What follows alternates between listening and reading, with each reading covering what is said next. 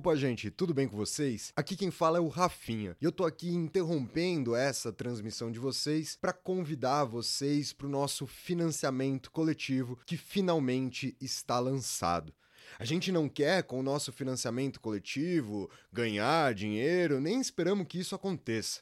Na verdade, o que a gente quer é manter esse podcast no ar, é manter todo esse nosso projeto funcionando. Afinal de contas, muito mais do que dinheiro, tudo isso aqui custa muito tempo, tanto para mim quanto para o Dani.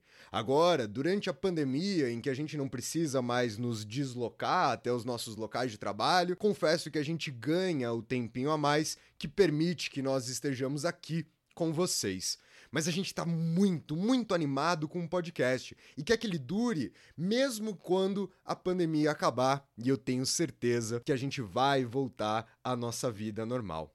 Por isso, o financiamento coletivo ele vai servir para que a gente possa continuar pagando todas as estruturas necessárias para que esse podcast funcione e principalmente para que a gente possa pagar nosso editor, o Gabriel, que até agora está fazendo tudo isso na mais profunda broderagem. Valeu, Gabriel, muito obrigado. A gente não vê a hora de conseguir te pagar por todo esse trabalhão que você está tendo por nós. A gente decidiu optar por um programa de assinaturas via PicPay. O PicPay é um aplicativo que você baixa no seu celular, cadastra a sua conta e você consegue fazer pagamentos tanto para os seus colegas quanto até mesmo pagar compras. E principalmente, você consegue assinar programas de assinatura mensal, de apoio mensal para vários projetos. E é nesses projetos que nós aqui do História Pirata estamos. Se vocês entrarem lá em arroba História Pirata, basta entrar no seu PicPay e procurar por História Pirata, vocês vão encontrar diversos planos para assinatura. Um plano mensal que vai de R$ 4, 15 reais e outros valores superiores. Não precisa se preocupar. Por favor, gente, não vá gastar dinheiro que vocês não tenham. Toda ajuda é válida e toda ajuda vai manter esse podcast cada vez mais no ar. Por isso, infelizmente, a gente ainda não tem nenhum tipo de retorno que a gente possa oferecer para vocês, além do podcast funcionando, além do nosso Instagram com posts diários, vídeos e assim por diante. Mas 4 reais, 15 conto, o que vocês puderem, conforme a realidade de vocês, vai ajudar e muito a gente a continuar aqui nessa nossa navegação. Muito obrigado a todos. Podem voltar para o programa de vocês.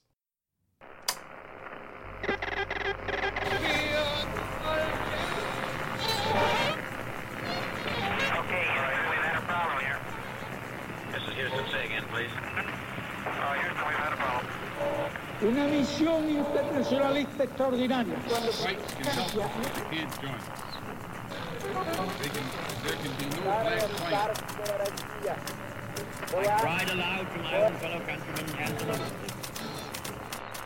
Sua rádio da história.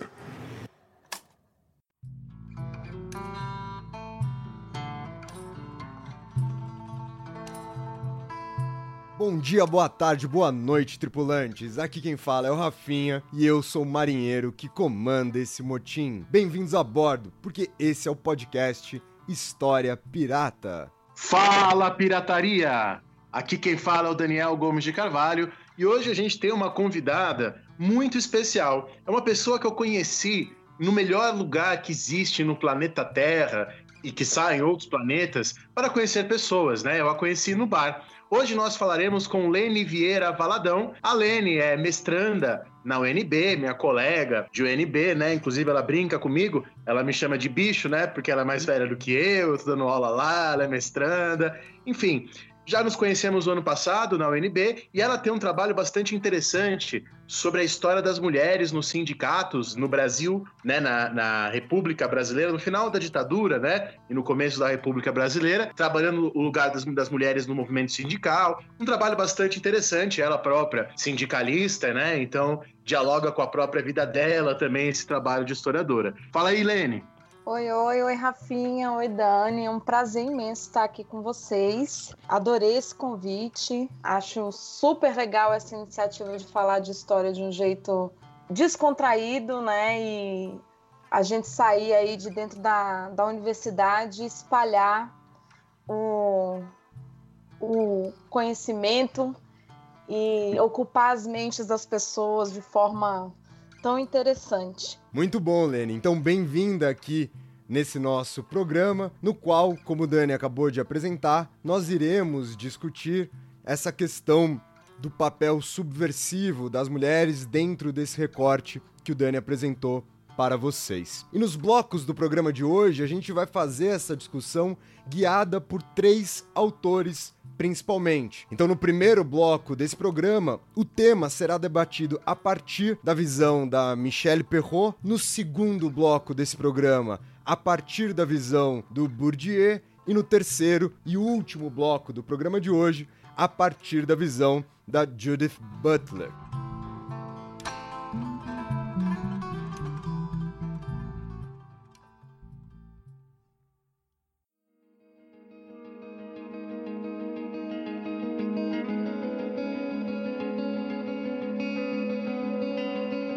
Então, eu acho que a gente pode começar o programa de hoje. Lene, traga para nós o que, que a Michelle Perrot debate sobre esse nosso assunto. Bom, gente, então a nossa ideia aqui é tratar um pouco sobre o sindicato como um espaço de poder, né? A gente, eu pesquiso aí mulheres dentro do sindicato na Quinta República, que é a nossa república pós-ditadura militar, num recorte entre 85 e 95.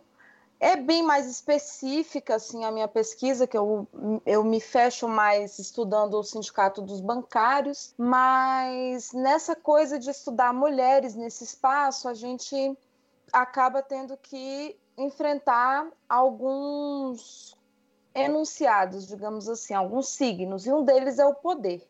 Né? O que, que significa poder, o que, que significa estar no poder. Para isso, a gente já começa lá atrás, né, com a Perrault. Ela é uma historiadora francesa que encabeçou aí os primeiros movimentos de história das mulheres, né, a reivindicar que a universidade, que a, que a academia falasse de mulheres, isso ali na década de 60 esse movimento das historiadoras, né, é importante destacar esse paralelo ao movimento feminista mesmo, a primeira onda do movimento feminista, e é muito importante que a gente destaque isso, porque os questionamentos que as historiadoras, como a Perrault, a Joan Scott nos Estados Unidos, entre outros, trouxeram, questionava a própria disciplina. Né? Então, o trabalho de história das mulheres, ele sempre começa com o questionamento dos próprios conceitos que você vai trabalhar ali.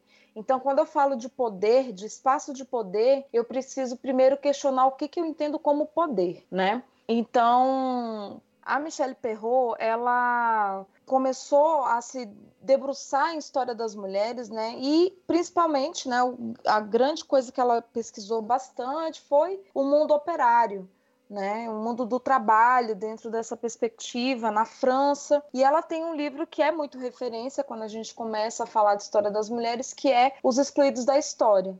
Né? Ela trabalha nesse, nesse livro Mulheres, Proletariados, né, trabalhadores e prisioneiros. E ela fala né, que essa história tradicional, acadêmica, científica, exclui esses sujeitos do campo da história. Né? Então, quando o movimento de historiadoras feministas começa a tomar força, é justamente questionando a própria disciplina. Então, o que, que a Perrault ela traz para gente? Quando a gente começa aí, né, é, é lembrando bem isso, ela é uma das primeiras a começar a falar de mulheres, então, e é muito influenciada pelo feminismo, né, pela primeira onda do movimento feminista, e ela enxerga essa questão do poder trazendo com que as mulheres sempre tiveram acesso a uma espécie de poder. Né? Então, questionando a primeira ideia que a gente tem de poder, para Perrault não existe um único poder. O certo é a gente falar em poderes, né? em diversos tipos de poderes, de influências, em diversos âmbitos, né, em várias camadas da sociedade e não exatamente um poder com, com letra maiúscula. Né? Então, existem vários espaços e a nossa vivência é marcada por relações de poder. Né? E ela traz para gente, né, que a mulher sempre, é, ela teve aí um, um, um, um espaço de poder durante a história da humanidade, digamos assim, em alguns aspectos. Para para Perrault, a partir do momento que a gente tem a transformação da sociedade é, de economia tradicional, rural, pré-capitalista, pré-industrial para uma sociedade capitalista, industrializada, esses poderes que as mulheres exerciam na, na, nas comunidades, né, nos seus espaços, enfim, na vida cotidiana, começam a ser jogados à exclusão. E quanto mais a gente avança numa centralização, assim, numa sociedade mais organizada, né? Em classes, isso vem muito, né? Dentro da, da sociedade capitalista, é, o surgimento da classe proletária, etc.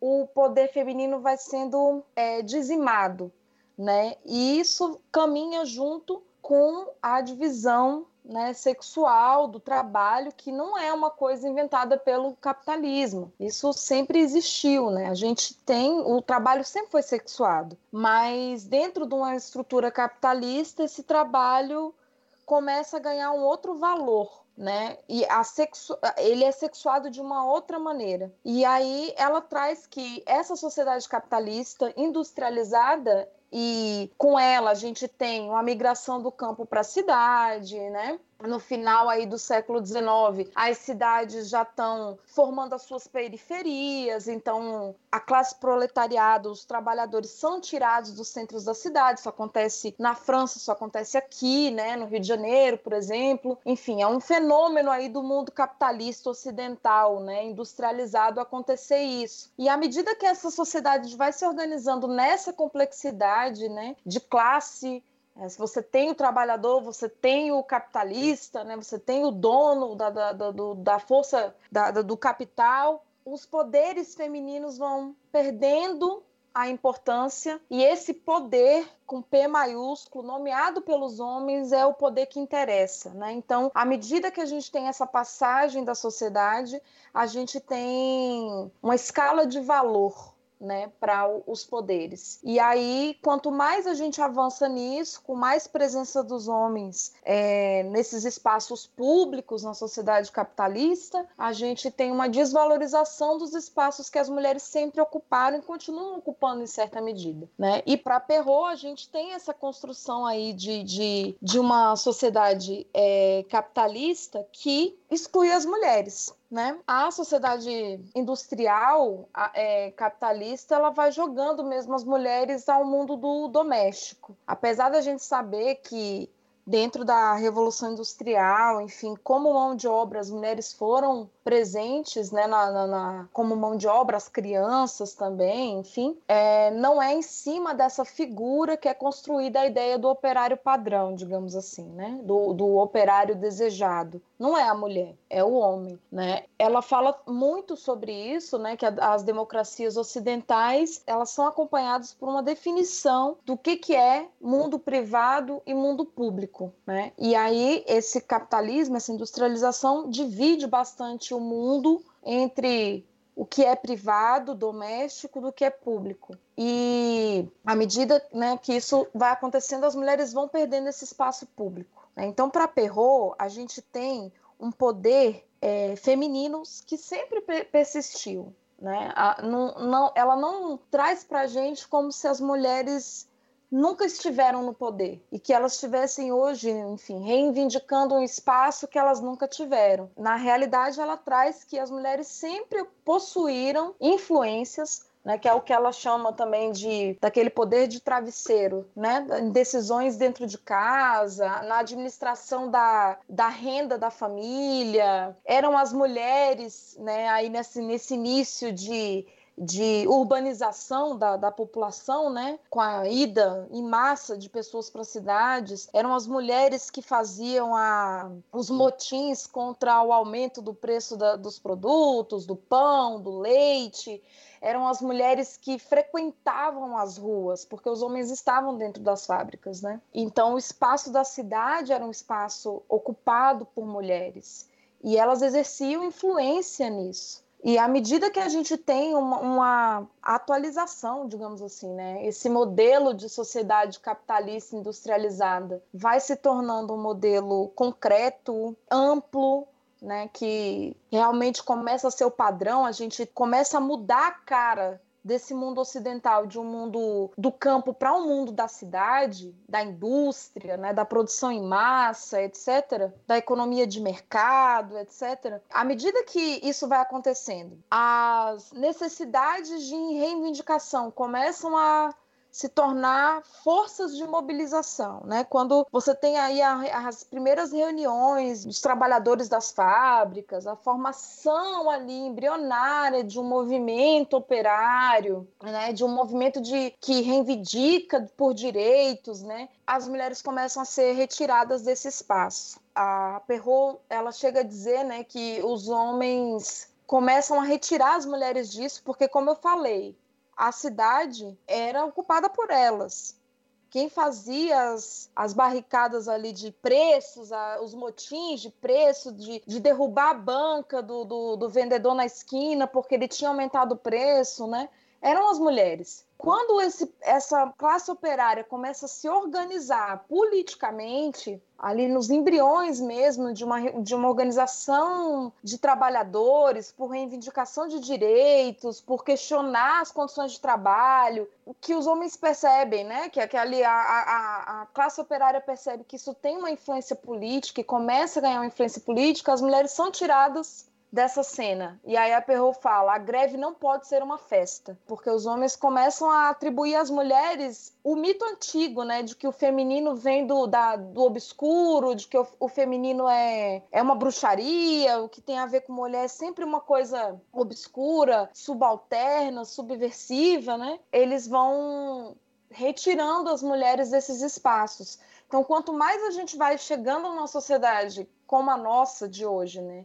Organizada entre trabalhadores e patrões, é, industrializada, essa divisão sexual do trabalho começa a ficar mais marcada o que é público, o que é rua para o masculino, o que é política para o masculino e o privado doméstico não remunerado para as mulheres. O Leni, isso tudo que você está apresentando acontece ainda no século XIX ou já no século XX? Começa no final do século XVIII, na verdade, né, quando a gente tem uma, um aumento aí da, da urbanização, né? Isso vem junto com a urbanização, com o crescimento das indústrias. A Perrault se debruça em França, né? Porque ela é uma historiadora francesa, então ela estuda dentro da França a partir do século XVIII, a gente já tem umas formações de organização de operários, né? Na, na, Inglaterra, depois na França. Mas o movimento operário vai ganhar mais forma de movimento operário no final do século XIX.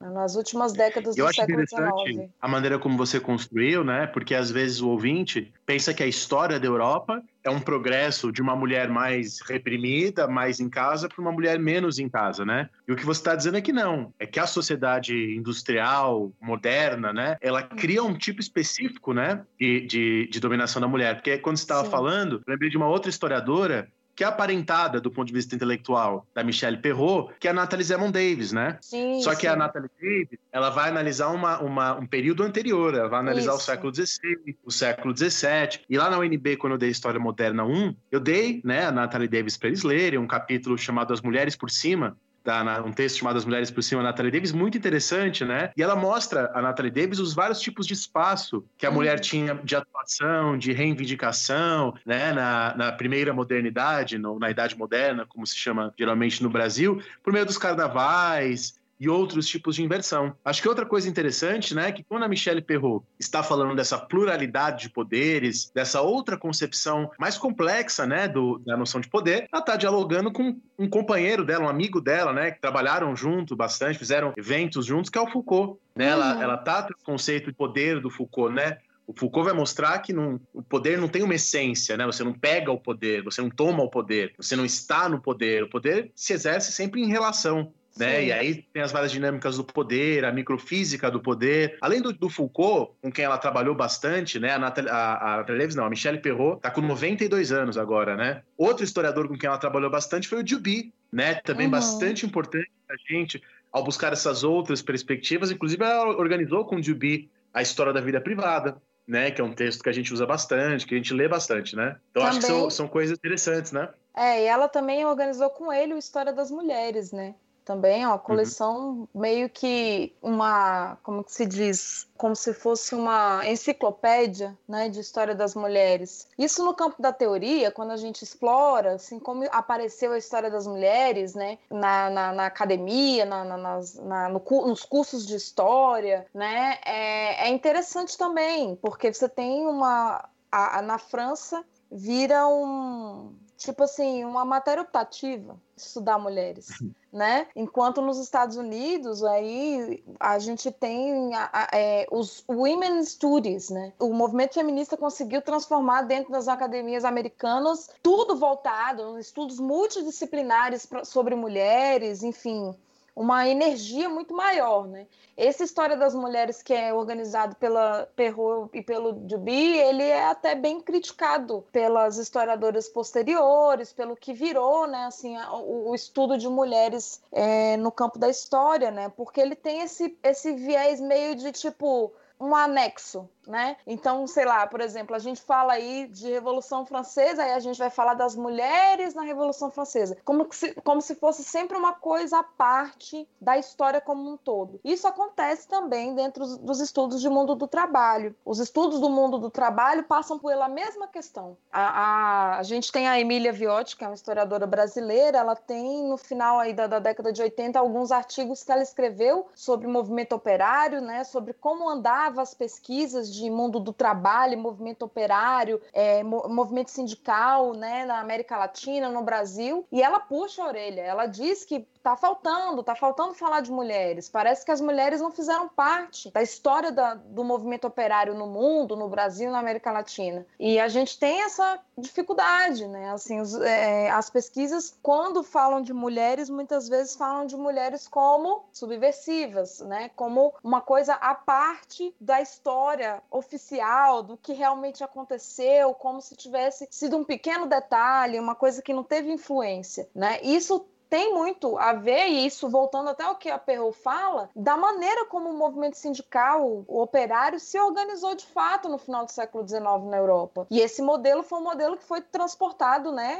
Vem, enfim, chegou aqui no Brasil, né? Até por, por conta dos imigrantes né, europeus que foram massa de trabalho no Brasil no início da, da, do nosso período republicano. O movimento operário se valeu de um modelo burguês e o modelo burguês é ali que realmente a gente tem a mulher reclusa em casa, não é dentro das classes baixas. A mulher da, da classe trabalhadora, a mulher pro, proletária, a mulher do campo nunca foi uma mulher desprovida de influências essa mulher, e o Foucault fala também isso, né, Dani, quando ele fala do dispositivo da sexualidade, ele fala, né, dessa coisa da, do, do, do, corpo burguês, enfim, é dentro da, da, da, da burguesia que a mulher não tem grandes influências. Né? E o movimento operário ele se vale de modelos de organização burgueses. Então, quando ele se vale desses modelos burgueses, as mulheres vão perdendo protagonismo. Isso não significa que elas não estivessem ali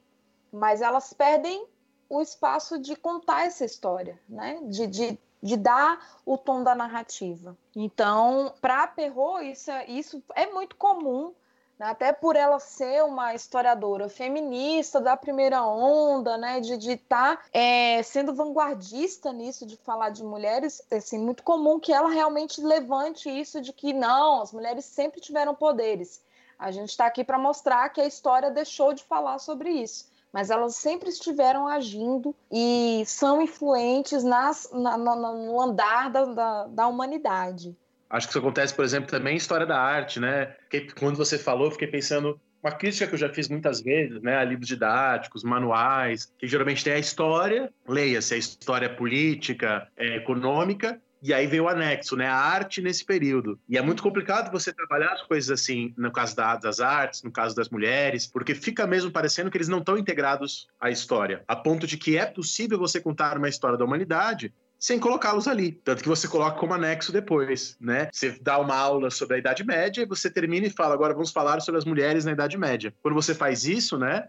Tá implícito que você não precisava falar delas para explicar a Idade Média, já que você pode deixá-las para depois. Isso, e aí é um problema mesmo da disciplina, né? As primeiras historiadoras feministas, elas questionam a história, o que se entende por sujeito na história, o que se entende por história, tudo isso é sexuado. O grande lance da gente estudar mulheres, gênero, essas coisas, é que a gente, como eu falei no início, a gente tem que questionar o enunciado. Se eu falo de poder, eu primeiro preciso questionar o que, que eu entendo por poder, porque se eu não questionar, eu parto de um pressuposto masculino. Se eu falo de história sem questionar o que, que eu entendo por história, eu estou falando de homens. Se eu falo de sujeito de história, o sujeito da história são os homens, está implícito, né, que, que são os homens. Então a história das mulheres, ela é uma história de contra-ataque. E antes de eu começar a falar do, da, da, da, minha sujeita ali, seja lá o que eu estiver estudando, seja as mulheres sindicalistas dentro de um sindicato, seja, enfim, mulheres do campo, seja uma biografia, qualquer coisa, eu primeiro preciso questionar o que, que eu estou entendendo por história, porque senão vira um anexo, senão vira essa coisa de as histórias dentro da Revolução Francesa, né? Como se elas tivessem uma participação coadjuvante coadjuvante. Né? E o movimento de história das mulheres,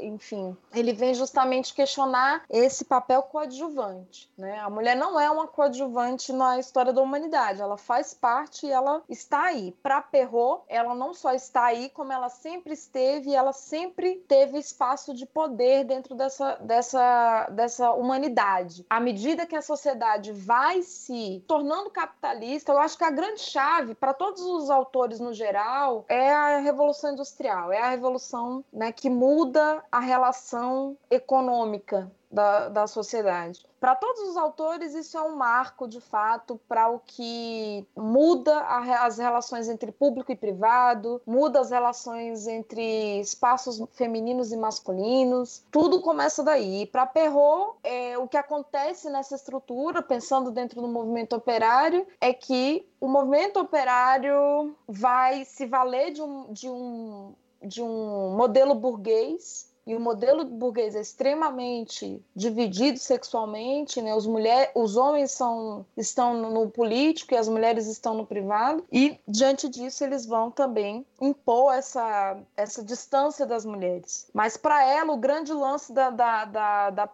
é, é ela trazer que mulheres sempre foram influentes, mulheres sempre tiveram espaços de poder, e o que tem, o que acontece é que essa narrativa não estava dando conta de mostrar que elas sempre estiveram aí. Esse primeiro nosso bloco é sobre a perspectiva da Michelle Perrault em relação ao assunto, né, que a Lene está trazendo aqui pra gente. Lene, vamos começar o segundo bloco agora, a partir da perspectiva do Pierre Bourdieu.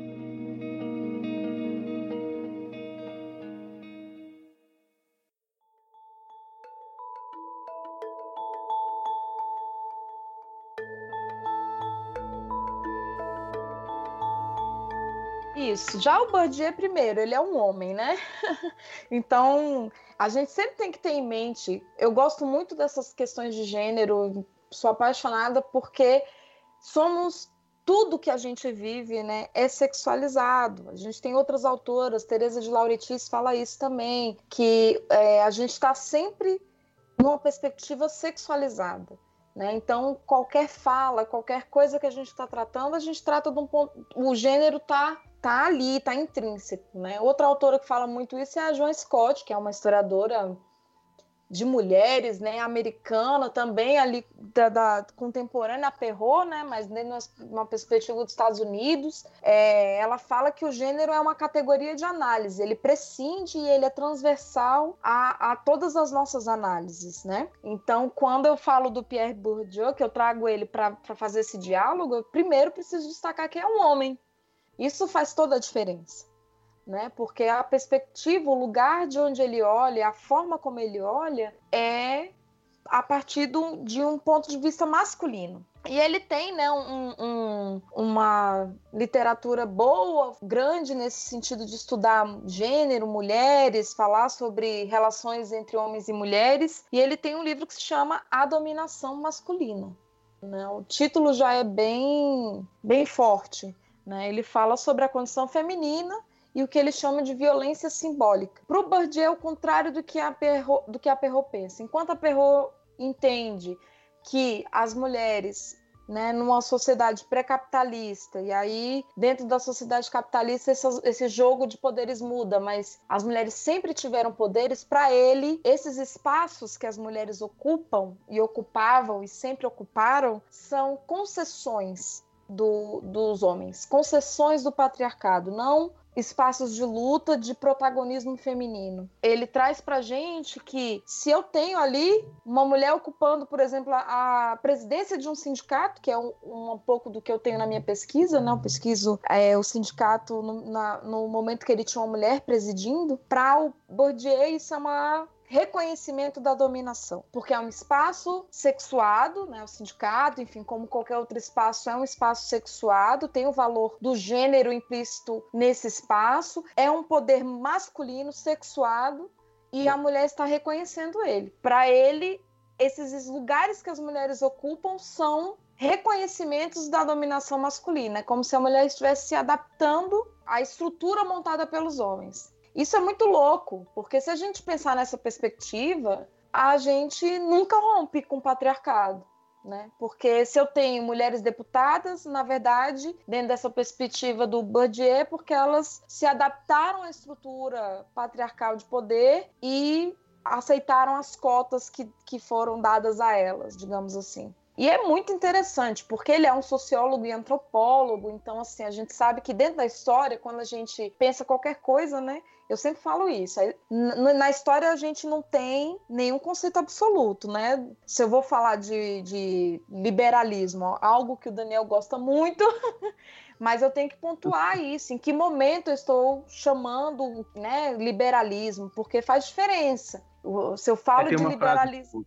que o Nietzsche fala assim: só é definível aquilo que não tem história. Exatamente. Né? Nietzsche falou isso no século XIX, na genealogia da moral. A gente só pode definir aquilo que não tem uma história, né? Falar em liberalismo hoje, falar em liberalismo quando a palavra foi inventada, né, em 1823, é, são categorias completamente distintas, né? É uma, só tem a palavra em comum em muitos aspectos, se referindo a objetos completamente distintos, né? É isso aí. Isso, e aí ele, como sociólogo, né, não é historiador, então ele já tem uma outra forma de ver. Se a gente pensa em poder para Perrault, a gente tem que. Ela traz, não, não podemos falar de poder, temos que falar de poderes. Existem vários de diferentes influências em diferentes camadas, né? E para ele já é uma coisa mais única. Até os sociólogos falam muito em historicizar as coisas, né? Quando eles fazem uma tentativa de, de dar um sentido para as coisas dentro de um espaço de tempo específico. Mas eles costumam não ser, eu, eu considero, né, não costumam não ser muito felizes nisso. Os historiadores são melhores em botar as coisas no tempo que elas aconteceram. Então, para o Bourdieu, a gente estaria assim presas, nós mulheres, numa num círculo vicioso de que o patriarcado é invencível. Porque se eu, como mulher aqui, no, pleno século XXI, sou diretora de um sindicato, eu estou aceitando a estrutura que foi montada pelos homens. Né? Eu não estou questionando a estrutura. Né? Então, ele traz toda essa questão da divisão do trabalho, ele vai lá atrás, ele vai, enfim, sociedades do Mediterrâneo, da antiguidade, né? Na... e o tempo todo ele coloca a mulher que consegue estar no espaço de poder ou de influência política como alguém que reconheceu a dominação masculina. Curioso isso, né, Lene? Porque se ele não reconhece os, os outros poderes que a Perrault apresenta, se ele parte desse pressuposto que todos os postos de poder são postos do patriarcado e que, portanto, a mulher assumir qualquer um desses locais é ela aceitar essas condições, você usou uma expressão que eu achei que ela é muito definidora dessa perspectiva dele. O patriarcado fica completamente invencível, né? Porque não há nenhum outro espaço. Ah, como é que a, a mulher vai inventar um novo espaço do poder, né? Por quais meios? Parece que ele realmente promove um encurralamento, assim, do que há, do que pode ser feito. Sim, com certeza. É nessa mesma linha do que, do que o Rafinha disse, só complementando o Rafinha, não sei se você concorda comigo, Lenny, me parece uma concepção nada dialética, né?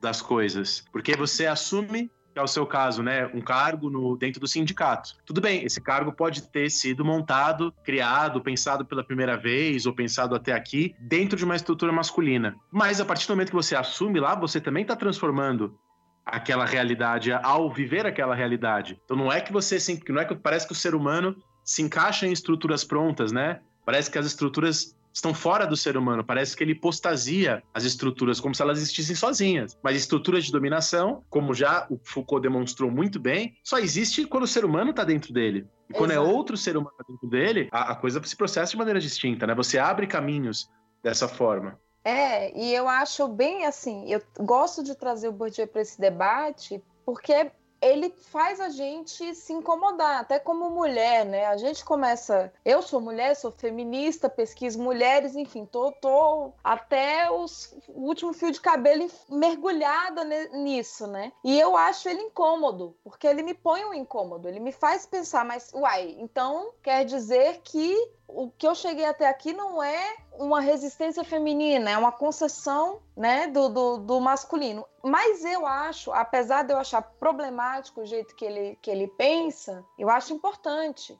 Porque é preciso trazer esse questionamento. Né? Em que medida que nós ocupamos espaços por luta feminina, feminista, por subversão da ordem, ou em que medida a gente só está sendo permitido estar ali. Aí a gente pode ir muito longe nesse debate, né? Simone de Beauvoir já falava isso, né? Que bastava uma crise para que as mulheres perdessem os espaços que elas conquistaram, né? Quer dizer, onde as mulheres estão nunca é perene como é né, a, a, a, história masculina, até por isso que, que a história, quando se pensa em história, já se pensa o sujeito da história é sempre o homem, né? Essa questão, isso não era questionado até que as, as historiadoras feministas colocassem isso na mesa, né? Mas esse incômodo que ele traz é justamente para a gente conseguir perceber que existem dois lados nessa história. Eu penso que existem sim os poderes que a Perrault traz, mas eu penso que o que ela, a forma como ela trabalha é muito de, de uma feminista que busca contar uma história que tem mais tempo do que ela gostaria que estivesse, sabe? É aquela coisa de buscar uma origem da sua luta. Isso é feito por todo mundo o tempo todo, a gente sabe disso, né? Você vai contar a história, o seu passado, você tenta ir lá atrás, nas origens das origens, para dizer que isso estava ali, aquele, aquela força, aquele âmbito de, de vencer, estava, sempre esteve, está no sangue. E eu acho que tem um pouco de, de militância nessa, nessa visão de poderes da Perrault. Então, o Bourdieu traz uma coisa que faz você balançar ali na noção de, de espaços de poder para as mulheres, porque ele traz essa dúvida. E aí, será que isso é espaço mesmo de poder ou será que isso não é reconhecer a dominação masculina, meio que pedir licença, obrigado por ceder esse espaço para mim? Eu acho problemático, eu acho perigoso, mas é importante pensar isso, né? Dentro do, do movimento sindical, a mesma coisa. É, a gente tem hoje, né, na estrutura dos, dos movimentos políticos e sindicais, a gente tem as questões da paridade. Essa é uma das coisas que eu percebo pesquiso no, né, no, no, mestrado. Em 91, 1991, o Congresso do PT, que o PT é, é o partido que está aí por, forte né, na história do movimento sindical da Quinta República, né? Dentro da, do Congresso do PT, a gente tem a aprovação da cota mínima de 30% de mulheres na direção do partido. Até ali não existia essa determinação. Então, se você tivesse uma eleição com 100% de homens, estava tudo bem. É em 91, né, com 10 anos de, de né, 11 anos de partido, né, o PT é de 80, é que o PT determina que não, a gente precisa ter mulheres na direção do partido numa proporção 30-70. Né? Ou sempre 30-70. No máximo 70% de mulheres, no mínimo 30% de mulheres. E em 93, a CUT, né, a Central Única dos Trabalhadores, faz a mesma coisa. De lá para cá, pensando aí no início da década de 90 para hoje, 2020, o que a gente tem é que essas duas entidades políticas ligadas ao movimento sindical, as duas são paritárias. Tanto a direção da CUT é paritária, homens 50% homens, 50% mulheres, quanto a direção do PT também. Isso se reflete tanto nas CUTs é, de, é, de, é, estaduais e em muitos sindicatos. Né? Alguns sindicatos também acabam seguindo a paridade para a diretoria. Se a gente for pensar pela perspectiva do Bourdieu, foi um favor, né? Seria uma, um favor dado às mulheres. Se a gente for pensar na perspectiva da Perrot, foi luta e resistência. Eu acho que não é nem uma coisa nem outra. Não, não, não é a história das mulheres nos espaços de poder é tanto uma questão de resistência feminina, de luta feminina, de protagonismo feminino, mas também de conjuntura, em que os homens enxergam de alguma maneira que aquilo pode ser benéfico para manutenção deles também. E é por isso que eu acho que aí a gente cita Simone de Beauvoir, né?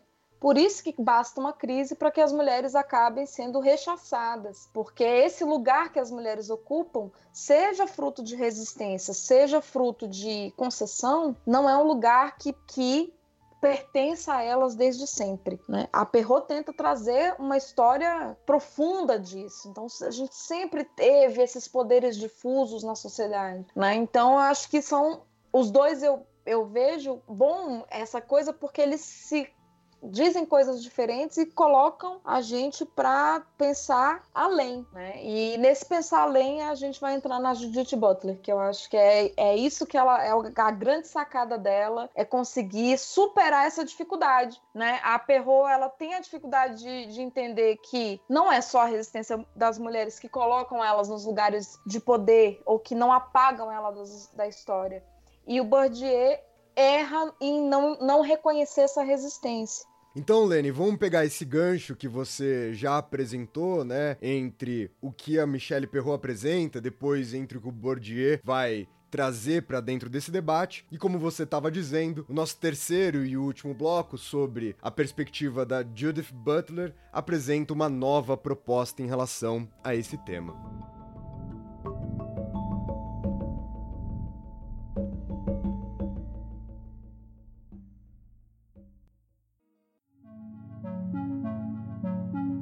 Primeiro é bom apresentar a Butler, né? Eu acho ela incrível. Ela é uma filósofa americana contemporânea, ela tá aí a todas, né, produzindo pra caramba.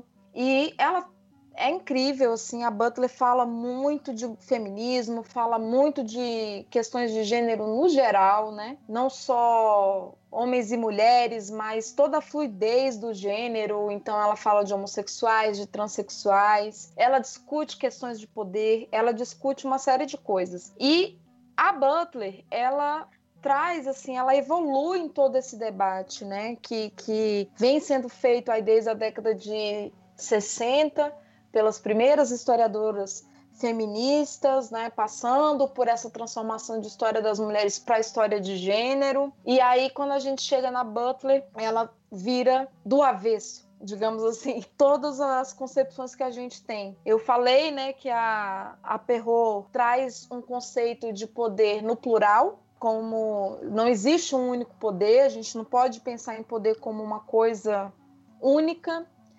E a Butler faz isso a, assim, 100% dos, dos conceitos, dos enunciados. Então, ela pensa mulheres no plural, homens no plural, patriarcados no plural. Para Butler, não existe essa figura da mulher. Existe várias mulheres, vários, né, vários, várias camadas de existência das mulheres, assim como existem vários patriarcados. Então é um mind blowing incrível. A, a Butler, ela tem um dos livros dela que, é, que são assim básicos para entender essas questões de gênero que ela traz, que é o problemas de gênero, né? No problemas de gênero ela fala sobre o feminismo e a subversão da identidade. Então ela traz muito essa questão da subversão da ordem. Lene, vamos aproveitar que você falou essa questão de subversão, você já tinha comentado essa palavra algumas vezes aqui durante o programa, e eu acho que ela pode ser interessante para fazermos o glossário de hoje. Então, Lênis, pode apresentar aqui para os nossos ouvintes o que é essa ideia de subversivo, de subversão? Claro. Então, primeiro, quando a gente pensa subversão, a gente pensa em algo não regulamentado, né? Assim, algo que destrói uma ordem estabelecida, né? Uma pessoa subversiva, um... ele é o cara que, que rompe, né, o, a ordem das coisas E é exatamente isso. Na verdade, a subversão vem exatamente dessa ideia. Eu puxo muito subversão do que a Butler entende. Né? Ela traz que, é, quando ela propõe que existem diversas mulheres diferentes, é isso, é subverter a noção. Né? Quando eu divido o gênero binariamente falo que existe um homem, existe uma mulher, e eu discordo disso e digo que não existe só um homem, não existe só uma mulher, existe, existe uma série de coisas nesse meio de caminho, de expressões do gênero e etc. Eu estou subvertendo a noção do que eu entendo de mulher. Quando eu proponho mulheres subversivas, é justamente para a gente sair da dicotomia que Perrault e Bourdieu colocam.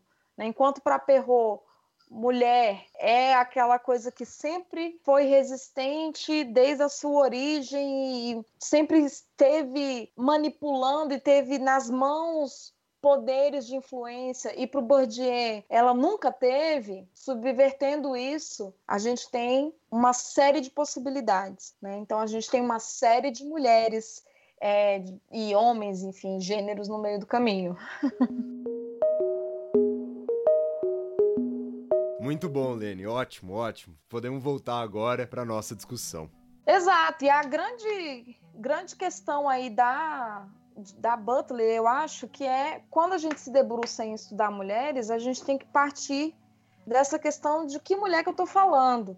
Né? Dentro do movimento sindical, estudando o movimento sindical, né, eu preciso entender quem é essa mulher do movimento sindical. Inclusive, na minha pesquisa, eu me dedico aí a estudar as mulheres da direção do sindicato, né? As que ocuparam espaços dentro do sindicato. Eu tenho as mulheres que não ocuparam, mas que fizeram luta sindical. Eu tenho outras mulheres. Então, eu não consigo é, dar conta de todas as mulheres. Sempre que eu estiver fazendo a minha pesquisa, o meu exercício de historiadora, eu estou falando de algumas ou de uma só. E o grande, a grande questão para Butler é que essa é, é mais uma questão ligada a essa questão do sexuado, é sexualizar, né? Dar gênero para as coisas.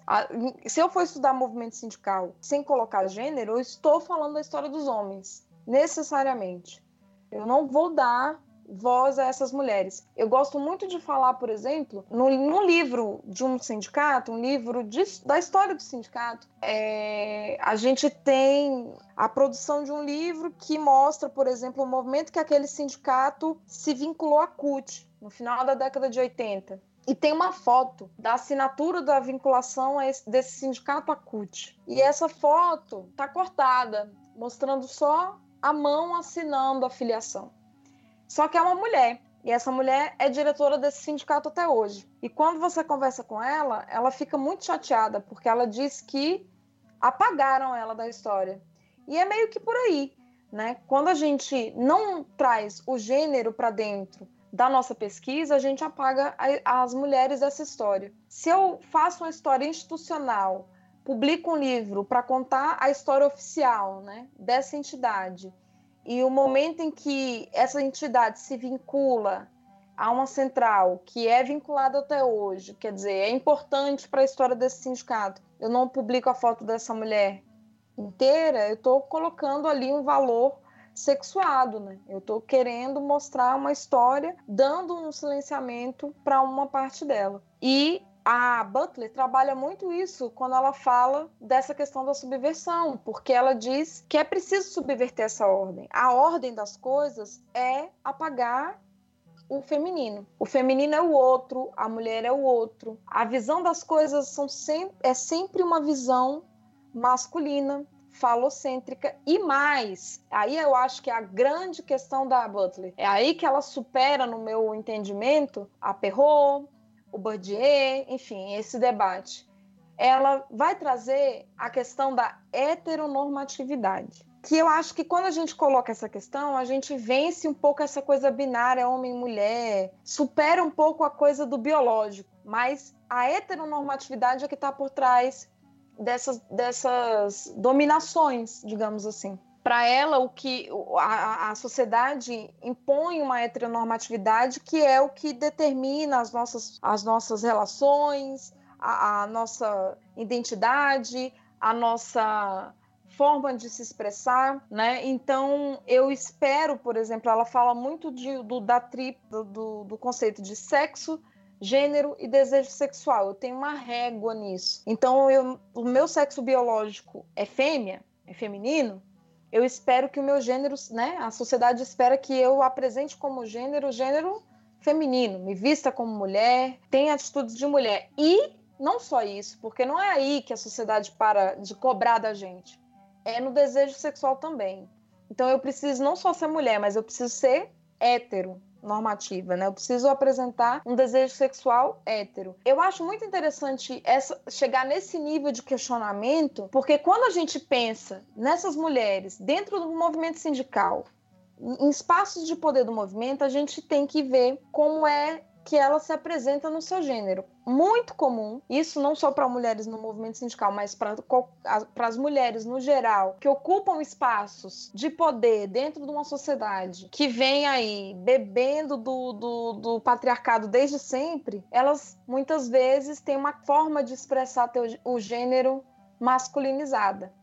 Então você vai ver mulheres que estão na, na, na em espaços de poder de cabelos curtos, com pouca vaidade, digamos assim, com coisas que são de mulher, entre aspas, né? Mulheres em espaços de poder, muitas vezes, para que elas consigam dialogar e estar nesses espaços, ou para que elas sejam questionadoras a ponto de estarem nesses espaços, muitas vezes elas rompem essa régua do sexo, gênero e desejo sexual. E aí, no campo do gênero, não estou entrando na questão do desejo, mas no campo do gênero, na forma como ela performa o gênero. Né? Então, a gente pode pegar como exemplo a Dilma, né? Foi nossa presidenta, primeira presidenta mulher, e um, uma das grandes questões que eram sempre questionadas da Dilma era porque ela não era casada, ela era uma mulher solteira, né, viúva, não sei, separada, divorciada, a, o cabelo da Dilma, né? Inclusive quando o Temer assumiu o poder,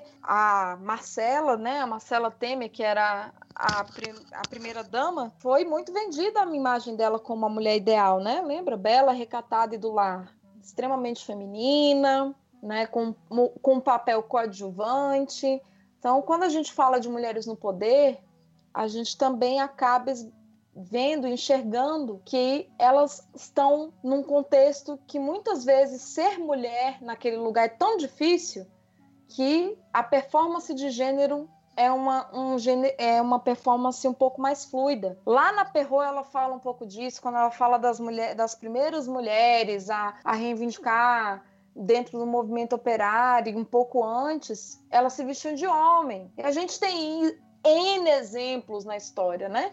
A gente tem N exemplos de mulheres que se vestiram de homens para estar na luta, para estar num espaço de poder. E isso é a subversão, né? As mulheres que se jogam para a luta, para a resistência, são subversivas, porque essa luta e essa resistência parte de um pressuposto de conseguir furar a bolha do patriarcado, furar a bolha desse mundo masculino, desses poderes masculinos, desse mundo de homens, para estar ali. E a gente ainda está muito longe de conseguir chegar nesse nível de, de, de, de poder dividido que as mulheres consigam performar dentro desse espaço como mulheres, na liberdade na individual, né, de, do seu gênero. A gente acaba tendo mulheres que tem uma tendência a ter um gênero mais masculinizado. A própria Butler, né? Eu sempre falo isso quando eu converso sobre gênero e falo da Butler, eu sempre falo, procura na internet uma foto da Butler. Ela é uma mulher não binária em, em termos de performance de gênero, né? Cabelinho curto, terno, nenhuma maquiagem. Então, é muito complicado. Né? Os espaços que a gente tem onde as mulheres estão, elas vão ser questionadas da performance de gênero delas. Então, mas essa mulher é, ela é feia. Pode falar, Daniel. Só para acrescentar e complementar, né? Pensei em três coisas enquanto você estava falando. Primeiro que também o inverso ao longo da história acontece muito, sobretudo na história moderna, dos homens se vestirem de mulher para fazer revoltas. Boa parte das revoltas camponesas ao longo da história moderna, os homens se vestem de mulher né? E a própria Natalie Davis, que a gente já citou aqui, ela tenta discutir o porquê, né? O, Peter Buck também tenta discutir o porquê no texto dele sobre o carnaval, né? E não, não existe bem que uma resposta muito bem estabelecida do porquê os homens se vestiam em mulheres, de mulheres, ao longo das revoltas. Alguns falam que é para se esconder, mas creio que isso não, não explica bem, não. Outros falam que é já que o lugar da mulher é esse lugar emocional, raivoso. É, era quase como se você incorporasse alguma coisa, tinha até uma coisa ritualística aí. Bom, outra coisa, só para o ouvinte que não sabe, essas ideias da Lene, que a Lene está apresentando muito bem, estão no livro da Judith Butler, né? Problemas de Gênero, Feminismo e Subversão da Identidade, que é um livro de 1990. E eu li esse livro ano retrasado, né, para bolar uma aula para o ensino médio, quando eu ainda dava aula no ensino médio. E duas, duas coisas, né, sobre esse livro. Primeiro, uma, uma, uma citação dela, que eu, que eu tenho aqui anotado, que tem muito a ver com o que a gente está falando. Diz a Butler: seria errado supor que a discussão sobre a identidade deva ser anterior à discussão sobre a identidade de gênero, pela simples razão de que as pessoas só se tornam inteligíveis ao adquirir seu gênero em conformidade com os padrões reconhecíveis de inteligibilidade de gênero. Quer dizer, tem a ver com outro também, a maneira como você se reconhece. Não é uma, uma questão puramente individual, como às vezes eu vejo algumas pessoas, sobretudo na internet, lendo, né, a Judith Butler desse jeito, como se fosse uma performance individual, eu sou o que eu quero. Não é bem isso que ela está dizendo, não é bem por aí.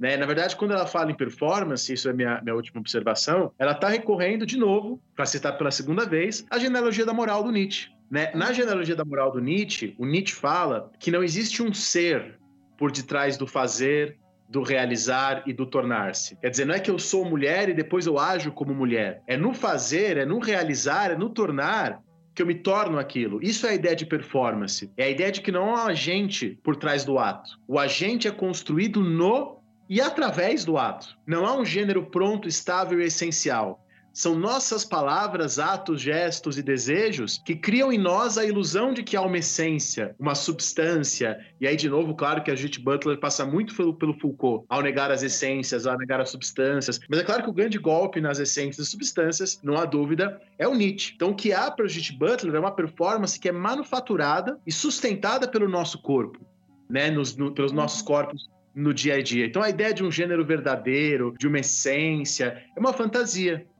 né, que exclui toda a multiplicidade de corpos e as possibilidades. É por isso que a Butler gosta tanto e trabalha tanto nesse livro, né, que é o livro que eu li dela com atenção, da drag queen, né? Uhum. A, ele fala que a drag, ao imitar o gênero, revela implicitamente a estrutura imitativa do próprio gênero, né? Como o gênero é uma estrutura imitativa, né? Com a drag, no lugar de uma coerência heterossexual, vemos uma desnaturalização do sexo e do gênero por meio de uma performance que confessa sua distinção e dramatiza o mecanismo cultural, agora eu tô lendo, é, é, de sonoridade fabricada. Tô falando tão bonito, né? É porque eu tô lendo aqui Mas, Não, é, mas é, é, isso, é muito legal isso. É. E considerar, para encerrar essa minha intervenção, considerar o movimento, considerar isso quando você considera o movimento de trabalhadores é essencial. Sim, a. Butler tem outro livro, né, que se chama Corpos em Aliança e a Política das Ruas né, que ela fala sobre como os corpos se ocupam dos espaços públicos, né, e se performam nos espaços públicos de poder, de, de reivindicação de direitos, etc. E é muito legal isso, porque quando a gente vai para dentro do movimento sindical, é isso. As mulheres que estão dentro do movimento sindical, elas performam,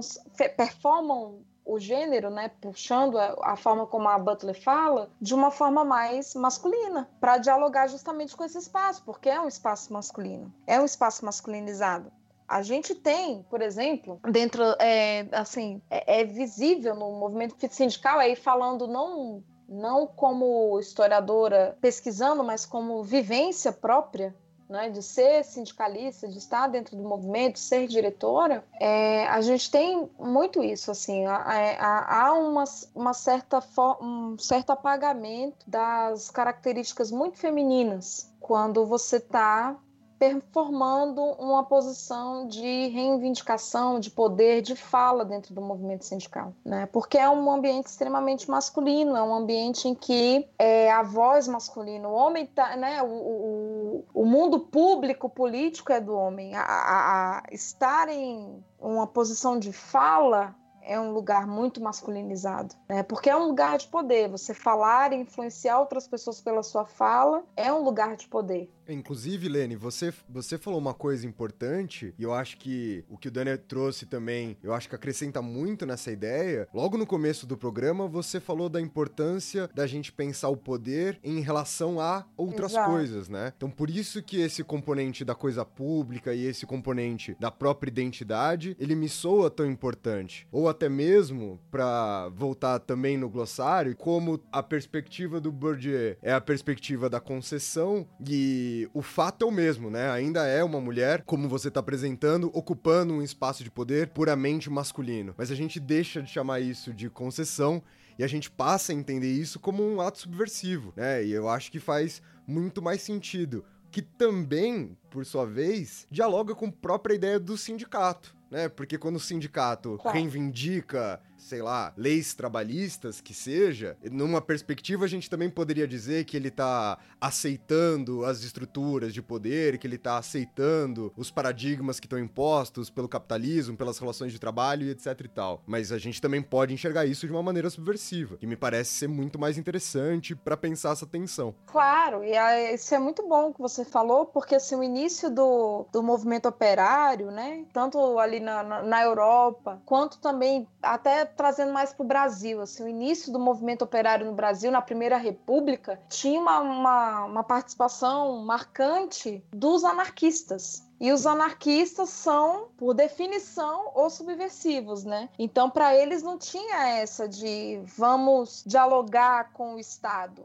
A gente tem que destruir o Estado. Esse esse discurso dentro do movimento sindical ele foi perdendo força, né? Foi dando espaço para um, o discurso político da, da resistência e de lutar dentro da estrutura. À medida que dentro aqui falando de Brasil, né? À medida que a gente tem a passagem aí para Estado Novo com Vargas, né? Isso é muito marcado em Vargas porque é, a, Vargas trouxe as leis trabalhistas, a, a, consolidação das leis trabalhistas, e, né? A gente tem também, na, já após Estado Novo, na década de 50, uma série de grandes greves no Brasil. E o próprio golpe militar, quando, quando acontece, uma das grandes questões que estão por trás assim, né, do golpe é a ameaça de uma república sindicalista. Então, o movimento sindical ele abandona é, muito do discurso anarquista, que é bem embrionário do movimento. Né? Os anarquistas estavam muito na formação do movimento, não só aqui no Brasil,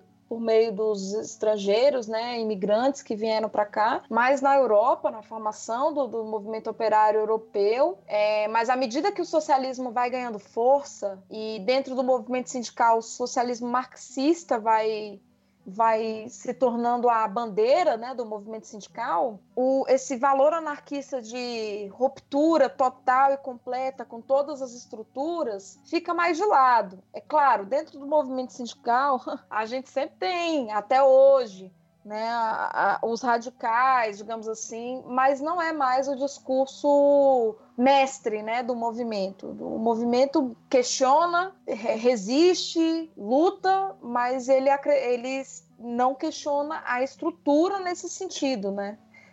Então, e seria um erro a gente achar que não questionar a estrutura ou não derrubar a estrutura fosse, fosse reconhecer a dominação. Isso apaga o protagonismo de vários atores da história, tanto né, pensando no movimento sindical no geral, pensando na história das mulheres, na participação das mulheres. É, é um erro, mas é um incômodo. E eu acho que a gente não pode perder esse incômodo. Por isso que eu gosto do, de trazer o Bourdieu para o debate porque esse incômodo é importante. Não se vai para frente, aí até a gente ampliando para um movimento sindical. Muita coisa se consegue com luta, tudo se consegue com luta, mas desde que consiga convencer, né, o dominador, digamos assim. Enquanto ele não é convencido, é só luta, é só a, a, a luta em si. E, claro, não é que ele ceda simplesmente e reconheça a força daquele movimento, mas ele foi incomodado a nível de ter que dialogar. Né? Então, tirar esse dominador, seja ele o homem, né, os valores masculinos, na perspectiva do movimento sindical patrão, o Estado, tirar ele da posição de que ele decide sozinho. Então eu acho muito importante perceber que as mulheres, elas não estão ocupando esses espaços por uma concessão. Elas ocupam esses espaços pela resistência, pela luta e porque elas são importantes. Quando a gente pensa, por exemplo, no que eu pesquiso, que é Sindicato dos Bancários, é, a categoria dos bancários é conhecida como gueto rosa na literatura. Por ser um trabalho de tempo parcial, carga horária, é seis horas diárias, enfim, o, a categoria atrai muitas mulheres para o serviço bancário, porque permite essa jornada dupla que as mulheres têm, né, do trabalho doméstico. Então é uma categoria que tem uma presença feminina muito marcante. E se eu não, não tenho mulheres na luta dessa categoria, como que eu vou representar essa categoria de fato? Se é uma categoria que tem uma presença feminina é, preponderante, assim, né, grande. Então não dá para pensar só como o Bourdieu pensa, né? De que estamos cedendo espaço. Não é ceder espaço, não é reconhecer a dominação, é fazer parte da estrutura, porque é ali que, que as decisões são tomadas, é ali que a luta acontece e é ali que se consegue é, mudar o correr das coisas. É, eu acho importante trazer a Butler sempre, porque ela expande esse nosso, nosso debate e vai mais fundo. E ela vai nisso, ela vai que você tem uma performance de gênero envolvida nisso. Quando eu falo de homens, eu não estou falando de simplesmente o cromossomo XY. Eu estou falando de toda uma linguagem que envolve uma forma de ser homem. Quando eu estou falando de mulheres, eu não estou falando do cromossomo XX. Eu, estou falando de uma linguagem de significados, de performance, ser mulher nessa realidade, nesse, nesse ambiente. E a, a, muitas vezes a, é, as mulheres precisam performar de outra maneira, menos mulheres, digamos assim, para poder estar nesses lugares. O exemplo que o Daniel trouxe né, dos homens se vestindo de mulher, bom, realmente isso aí, por exemplo, o carnaval é um grande exemplo disso, né? Porque normalmente o que, que se, se, é, se liga ao gênero feminino? A bagunça a festa, a desordem, né? A performance, se performar enquanto mulher é o divertido, é o é o descompromissado, é aquilo que não tem um objetivo claro e importante, é o fútil. Quando eu me visto de mulher, eu sou homem, me visto de mulher no carnaval, é porque eu estou me divertindo. Eu estou sendo fútil porque é isso que, que é ser mulher. Quando eu falo que as mulheres dentro do movimento sindical, dos espaços de poder político, elas performam de, um, de uma maneira diferente, é porque o que a sociedade valida como feminino é o que é fútil, é o frufru, né? É o salto alto, é a, a, maquiagem como coisas fúteis, né? Você falou, você citou a drag queen, né? Que a Butler fala bastante, mas é como se esse gênero feminino fosse o, o, a performance de gênero feminina fosse uma performance da futilidade, do, do não político, do não social, daquilo que não tem importância. Isso é muito problemático. Né? É muito problemático, porque dentro de um, de um movimento político, sindical, enfim, é, você desvalorizar a fala das mulheres porque elas são fúteis é um problema gigantesco. E aí a gente esbarra nessa questão da performance de gênero justamente por isso. O que é levado a sério é a fala masculina porque ela é séria, porque o gênero masculino é sério. É quem fala de coisas sérias são os homens. As mulheres não falam, as mulheres são fúteis, elas falam de da vida dos outros, de dos seus relacionamentos, né, de compras. O mundo político, ele é masculino. Então, muitas mulheres dentro desse mundo performam o gênero muito mais atenuado em, em quesitos femininos, assim, nessa divisão, para conseguir ser, serem ouvidas. Isso é muito comum, né, gente? Assim, a gente eu vejo isso acontecer na minha realidade, e talvez por ser mulher, a minha meu olho está mais treinado para enxergar essas coisas, né? Mas isso é o tempo todo. Quantas e quantas vezes a gente está assistindo uma entrevista, eu não sei, de uma mulher e se presta atenção na roupa dela, no sapato dela, no batom dela, nas unhas dela, no cabelo dela. Depois de, de transpor todas essas questões de gênero, é que eu consigo escutar o que ela está dizendo. Né? Isso não acontece com os homens. Né? Tem um texto acho que é o Foucault, não sei, ou é o próprio Bourdieu que diz isso com relação, por exemplo, às roupas, né? As roupas masculinas e as roupas femininas. A roupa masculina, ela não marca nenhum atributo corporal, ela não é feita para isso. Ela não é feita para destacar nenhuma parte do corpo masculino e a roupa feminina é. Ela é feita para destacar, para amarrar, para modelar, porque essa performance do gênero feminina feminino é mais importante, digamos assim, é a primeira visão do que o conteúdo que aquela mulher está trazendo. Né? Então é muito comum mesmo, é muito comum, falo por, pela experiência, de você encontrar mulheres que, é, numa perspectiva do que a Butler fala, passeiam um pouco mais fluidas na performance do gênero feminino. Porque muitas vezes você não encontra possibilidades de ser ouvida. Se você não performar, digamos assim, entre aspas, mais discretamente o seu gênero feminino. E aí a gente podia ir muito longe com todo esse debate. É, da onde que a gente chega nisso? Por exemplo, essa questão das roupas, enfim, a gente pode ir muito longe. Mas a, a grande, o grande X da, da, da questão é essa. A gente tem que, que questionar que os espaços de poder eles se vestem de uma lógica de gênero masculino, é um espaço feito e voltado para os homens. Estar como mulher nesses espaços é subversivo, é algo que, que, que rompe a ordem das coisas, né, a lógica das coisas. E essa mulher nesse ambiente, ela traz um incômodo. E esse incômodo enfim, ele pode ser pela pres simples presença dela, pelo poder de decisão que ela tem, pela fala que ela exerce, pela forma que ela se performa, né, enquanto mulher naquele ambiente, mas não é algo que não incomode.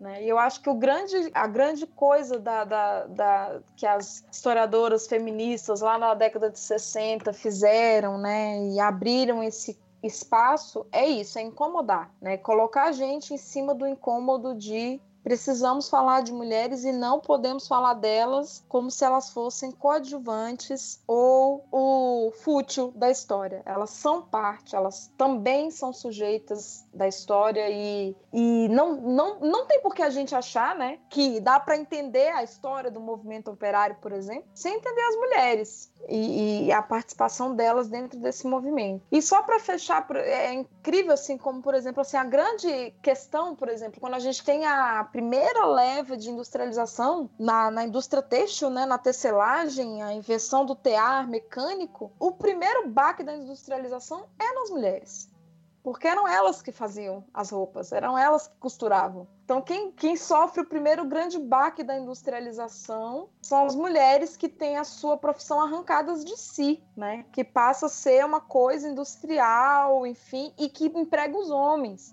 né?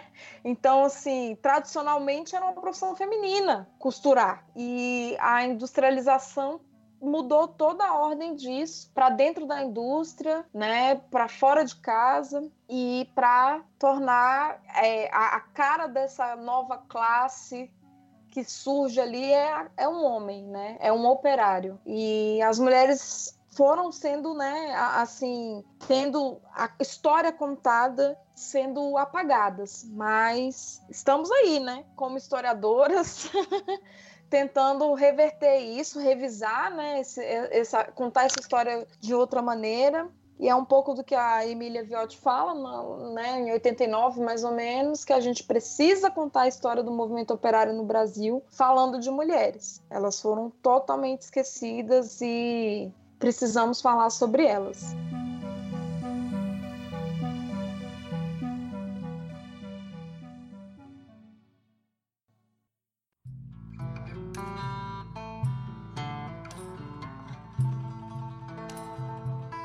Lene, muito obrigado por ter gastado esse seu tempo aqui com a gente, ensinando muita coisa pra gente, com certeza. Eu queria agradecer muito a sua participação e que você soubesse que tá sempre bem-vinda quando quiser usar esse aqui um espaço justamente para poder falar sobre essas questões que ninguém fala. Então, Lene, muito obrigado por hoje e acho que é isso. Mais alguma coisa, gente? Não, só agradecer mesmo. Muito obrigado pelo convite. É um prazer imenso. Admiro muito. Dou os parabéns a vocês por essa grande iniciativa que que essa esse navio pirata aí conquiste ainda muitos povos, muitos espaços e muitos tesouros. muito obrigado, Lene. É isso então, gente. Sigam a gente lá no nosso Instagram do arroba História Pirata. Por hoje a gente fica por aqui e até o nosso próximo programa. Falou pra vocês, gente. Falou, pirataria! Tchau, tchau, galera.